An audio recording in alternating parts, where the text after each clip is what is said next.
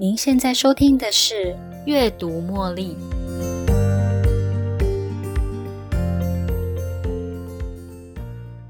现在正在收听《阅读茉莉》的老朋友与新朋友，今天快乐吗？是什么样的条件你才会觉得快乐呢？你的快乐来源是什么呢？是什么使你快乐呢？你会为了快乐而特地去做些什么事吗？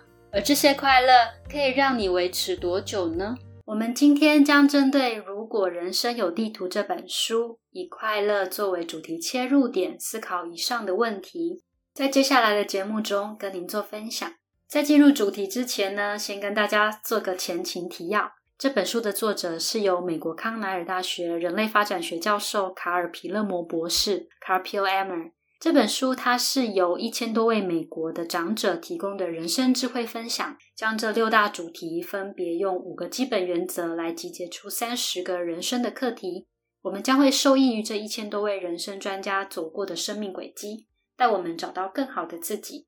想要多了解这本书本介绍的朋友，请您回到我们的阅读茉莉音频第十一集，随时都可以再回到我们的音频来做回顾哦。准备好进入今天的快乐地图，Let's go！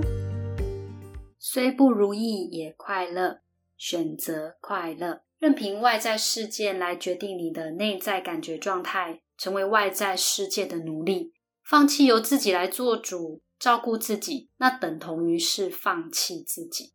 这跟一般人的想法不同，很多人想的是，如果我找到我的另外一半才会快乐。如果我减肥成功，我才会快乐；如果我变成有钱人，我才会快乐；如果我住在大房子里，我才会快乐。我们一味的将自己的快乐建筑在梦幻的城堡上，用外在的世界达成来决定自己的快乐。事实上，这些短暂的事件过后，我们又会回到原本的心理状态。所以，外在环境再怎么样能够如你所愿的实现，对于你的长期快乐一点帮助都没有。虽不如意也快乐，它是这本书提出的一个很重要的观念。选择让自己快乐，包括面对生命中最煎熬的时候。书中提到了一个故事，让我觉得印象深刻。一位热情有活力的好女孩。在他二十一岁那一年，在母亲的应许之下，他搭上了飞机，跟朋友一起去欢度周末假期。不幸啊，遇到了飞机失事。这个自责的母亲啊，实在是没有办法接受这种啊，常常在媒体看到的跟你跟我无关的意外，怎么会发生在自己的女儿身上呢？后来，心碎的母亲。过了行尸走肉的日子，意外的在两年后，他的大女儿从大学回来，告诉他说：“妈，你老是这么难过，你让我觉得我想要逃离你。”这句话重重的打醒了他。后来他才知道，这两年他不止伤害了他先生，也伤害了还活着的其他孩子。那个死掉的孩子已经不需要由他照顾了，但是。他必须照顾还活着的人。后来，他选择了让自己快乐。要怎么样才能持续快乐活着呢？书中也有提到，如果只是一味的选择快乐，是没有办法一劳永逸的。重要的是，每一天都必须刻意练习以下几个不错的方法：第一，每天醒来的第一件事是感恩，每天都是新生命的开始。感谢上帝赐给我新的生命。第二，一旦心头有不好的感觉，就去刻意细数你拥有的幸福，专注你所拥有的，回想生命中的美好，心境就会自然改变。以上方法可以帮助你接受失去，还有察觉生命的乐趣，在面临人生最困难的时候，还能力求平衡，与自己共处。这里有一句金句，想要分享给大家。我们刻意的态度是可以创造快乐，千万不要无力的等着别人伸出援手让你快乐。停止毫无节制的担忧。对于不如意的事，我们的惯性反应总是担忧。我们害怕接下来接踵而至的威胁以及造成的其他不可逆事件，我们总是因此忧心的彻夜难眠。这样的心境损伤了我们的所有元气。我们试图掌控没有办法掌握的事，然而事实上，人类根本没有办法掌控所有可能的事，更没有办法改变已经发生的事。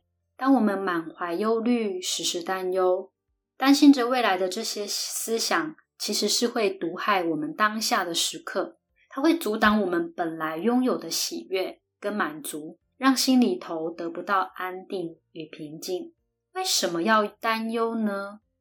因为担忧而有不一样的结局吗？很多活到七老八十的长者提及这件事，他们异口同声的说：“如果能重来啊，我应该少花时间来忧虑。”唉，我真的很后悔担忧每一件事情。所以啊，对于尚未活到七老八十的我们，真的要做的是减少。以及杜绝担忧，几个不错的想法来减少或杜绝担忧，可以试试看。第一，焦点就放在现在吧，专注于眼前的这一天。在我们满心忧虑时，将焦点放在眼前的日子就好了。我们不要去看到长远，一次只想一天就好了。告诉你自己，一切都会过去，安心啦。第二，刻意的预先做准备。为每一件你所担心的事情预先做好准备。如果你害怕某件事，就去了解是什么样的事让你害怕。为什么你会感到害怕呢？有充分的理由才是合理的担忧啊！你能为自己做的事预先规划，做好准备。例如，面试前尽可能的想过一遍人资可能会问的问题，并试着写下你认为比较全面、比较完整的答案。可以在镜子前面先演练过一遍，这样子啊，其实是可以为你担心的事情做好一个五成以上的掌控，还可以抑住自己的活力跟自信。在准备重大的手术之前，我们可以找到专业的治疗团队，然后备好遗嘱，跟你想要通知的人说说这件事。如果你担心自己身材走样或变胖，为什么不试试看从现在开始拟定你的计划？达成你想要实现的目标呢？想想看，你都在担心什么？你觉得这件事情值得你花这么多的心力来担心吗？它重要吗？如果以上的答案都是肯定的话，那么我们就开始执行这些计划吧。事情一定会变得很不一样。这里啊，也送出一个金句给大家：毫无节制的忧虑是最浪费的。明明。都已经尽力的在准备了，却依然担忧，这是不行的哟。圣经上有说啊，不要为明天忧虑，因为明天自有明天的忧虑，一天的难处一天当就够了。第三，接受，我们并非被动的接受一切，而是透过主动学习接受来减少烦恼。每次当你碰到没有办法掌控的烦心事，就随他去吧。有意识的试着说“随他去吧”。以个人的经验来说啊，如果有人针对自己无力改变的事，在我身边唠唠叨叨念，让我的心情呢也随着他起舞，开始有一点担心害怕了。我会试着做这样的练习哦，“随他去吧”。一开始我做这种练习是不会感觉到什么效果，不过坚持了几次，我发现我的心有点自由咯我可以主动的去接受眼前的某个部分，虽然心里面觉得有点不是滋味，不过我当时可以拿回主导权，告诉自己让他来，让他走。请记得要坚持下去，时间到了，你一定会看到他真的离开。第四，解决你眼前看到的问题，才能提升生活品质。一位住在一九一二年出生于波兰的汉娜，他在一个机缘下来得及逃到美国。不过，他的其他住在波兰的家人却来不及逃走，全部都被纳粹给杀了。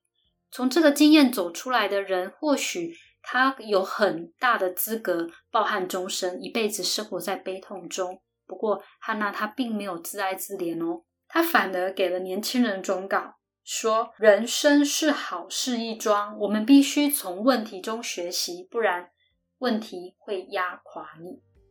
第五，想小一点，把握当下。人们常常执着于未来的远大计划，匆匆忙忙的度过每一天，未曾留心当下正在发生的乐事呢。当下会有什么好事呢？忙碌的你我可能很难马上回答得出来，可能是长者所剩的时日无多。他们对于微小的快乐特别的敏感跟珍惜，早晨的一杯咖啡，或者是意外听到一首跟你目前心境共鸣的歌曲，或是看到一只小松鼠从你面前快速的跑到树上，看着花朵上蝴蝶飞舞着，这些小确幸就够你我编织出快乐，带来生命的活力跟感动，时时刻刻品尝生命的乐趣。就像每天为了用餐而刻意停下来品尝美味佳肴一样，你会想要尝鲜，站在垂涎欲滴的食物面前，满怀期待吗？如果你处处留心，你会发现你正站在那里哦。专家也发现啊，能够发展出这种对于快乐特别敏感的人，除了时日不多的长者之外，还有经历过战争或者是有病痛残疾的人们。一般人的世界与他们大大不同。大部分的人被需求跟欲望给养大，所以需要有大量的物资提供，才会觉得好像有那么一点点的快乐感觉。但为什么我们不能在不经历这种苦痛的情况之下，培养出能够保持当下快乐的乐趣敏感度呢？专家给了几个建议，强化我们品尝生命小乐趣的能力哦。第一，不论发生什么事，告诉自己这是一个值得过的人生，即便出了大事，我们还是拥有喜乐。第二，享受每一天，捕捉生活中意外的美好小事件，赞美美好的遇见，就像收到礼物一样，感激你每天接收到的美好。第三，处处留心，四周一定有美好的事情正在发生。第四，感恩自己听得见、看得到。而且还能享受生命，感谢自己还活着的事实。第五，别将你的观念视为理所当然。例如，我的另外一半当然要每天下班回家陪我啊；我的小孩长大了，当然每个月都要付我零用钱呢。最后，我们来回顾一下今天分享的两个通往快乐生活的重点：第一，虽不如意也快乐，我们选择快乐；第二，停止毫无节制的担忧。在听完这个节目后，你现在知道如何让自己保持快乐了吗？你有通往快乐地图的捷径吗？期待听到你的快乐秘诀，欢迎随时留言给我哦。如果你认为这一集的节目也可以帮助到身边的其他人，也请您推荐给他们，让我们一起活出一个更好的自己。以上是为大家分享《如果人生有地图》的快乐地图。如果人生有地图这本书，我们一共用了四周的时间，分别用不同的主题将本书拆成不同类别的音频，在节目中做分享。在我们第一周，也就是在第十一集的书籍介绍，还有第二周，也就是第十二集的老后地图，跟第三周，也就是第十三集的婚姻地图。今天的快乐地图是在第十四集。你也可以随时回去再重新听听看哦。我由衷的希望这些资讯都能够帮助到你们，在前往不确定的未来之前，充饱电后往前走。本集节目献给所有想要通往快乐地图的你。如果有任何的想法，也欢迎随时留言给我，期待您的分享。如果你喜欢今天的节目，邀请您在 Podcast 留下五星评论。订阅并分享这个频道给你的好友哦。你也可以用赞助的方式，用一杯咖啡的金额支持这个频道持续运作，为大家提供更多优质的内容。感谢您的收听，别忘了锁定每周一阅读茉莉的首播。我们下一期再见喽，拜拜。